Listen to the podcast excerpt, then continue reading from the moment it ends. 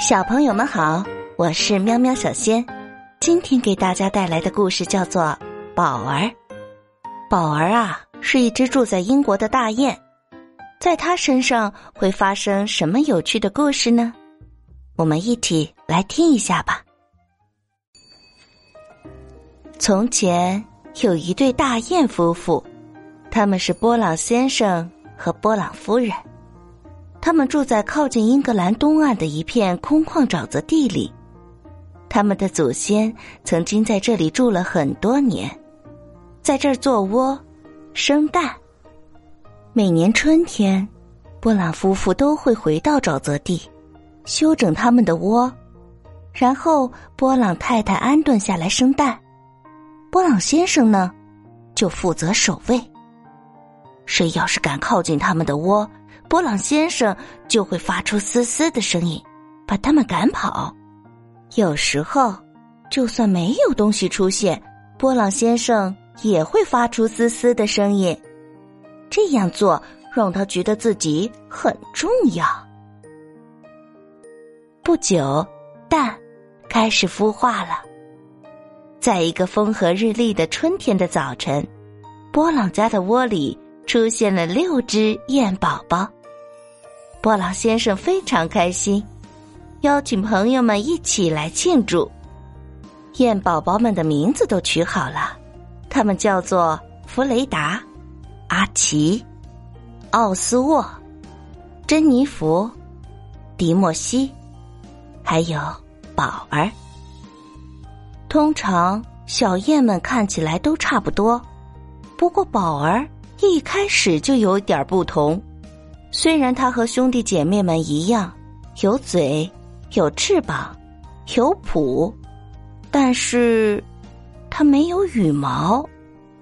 波朗夫妇非常担心，他们请来大雁医生为宝儿做了详细的检查。医生说，除了没有羽毛之外，宝儿一切正常。他又说，这种情况可真是不寻常呀。他想了很久，才对波朗太太说：“只有一个办法可以补救，就是为宝儿织一些羽毛。”于是波朗太太拿出棒针开始编织。当然，他织不出真正的羽毛，不过啊，他织了一件很贴身的灰色羊毛背心，看上去呀，跟羽毛很像。织好之后，他立刻叫宝儿来试穿。宝儿穿上背心，心里高兴极了，忍不住拍着翅膀跑来跑去。有了毛背心，宝儿晚上就不会觉得冷了。宝儿跑到其他小燕面前，让他们瞧瞧自己的毛背心。可是没想到，大家全都嘲笑他，他难过极了，独自躲进高高的草丛里，哭了起来。这。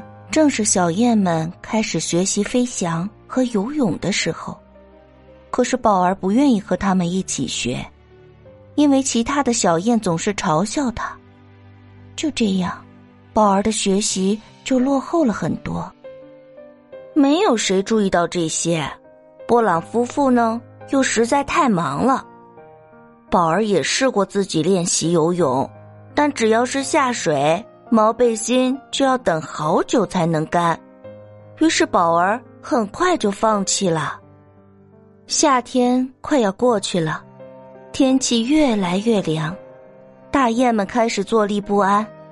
每年到了这个时候，它们都要飞到温暖的地方去，因为那里更容易找到吃的东西。波朗一家也开始为出发做准备了。他们在窝上盖了小树枝和灯芯草，这样冬天的时候，他们的窝就不会被暴风雨打坏。终于有一天，天气真的变得又冷又湿，大雁们冻得瑟瑟发抖。他们知道出发的时候到了。他们推选出一只经验丰富的老雁来带队，然后就全都飞走了。宝儿没有走。因为他不会飞，他躲了起来，悄悄的看着大家离开。没有谁发现少了他，大家都想着前面的旅程。当大雁消失在灰色的天际时，宝儿的泪水慢慢的滑落到嘴边。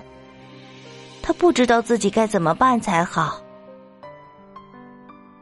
天空中飘着蒙蒙细雨，宝儿走啊走，想找到一处干燥的地方过夜。他走到河边，看到一只停在那里的船。那时候天色已经很暗了。宝儿选了一艘没有点灯的船，走上踏板。正在他准备走进船舱的时候，突然传来了一声响亮的狗叫，一只狗冲了出来，吓了他一大跳。不过还好，这只狗看清楚宝儿只是一只大雁之后，就不再大叫了，还向他做起了自我介绍。他的名字叫福乐。宝儿解释说。自己只是想找一个可以避雨的地方过夜，于是福乐带他来到船舱，那里堆放了一些旧麻袋，宝儿可以睡在上面。他实在是太累了，几乎是刚一躺下就立刻进入了沉沉的梦乡。这艘船叫做哥伦比号，船长是麦卡利斯特。半夜里，他和大副弗雷德回来了。他们决定等明天天一亮就开船。福乐把宝儿还睡在船舱的事情忘得一干二净，直到船开出了很远，福乐才想起来。他告诉了船长这件事。好，很好。麦卡利斯特船长说：“一只大雁在船上，如果他要跟我们去伦敦，就得干活挣旅费。”宝儿很快就和船长还有弗雷德成了好朋友，当然还有福乐。他用长长的喙把绳子都卷好，再把地板上的面包屑也捡干净，尽一切的努力帮忙干活。这些工作为他换来了好吃又丰富的食物。终于，哥伦比号开进了泰晤士河，伦敦就要到了。麦卡利斯特船长开始考虑到达伦敦后要怎么安置宝儿。最后，他决定把他留在皇家植物园，那儿是一个很大的公园，好多好多的大雁一年到头都住在那里。当他们的船经过皇家植物园时，麦卡利斯特船长把宝儿抱过栏杆，放在其他大雁中间。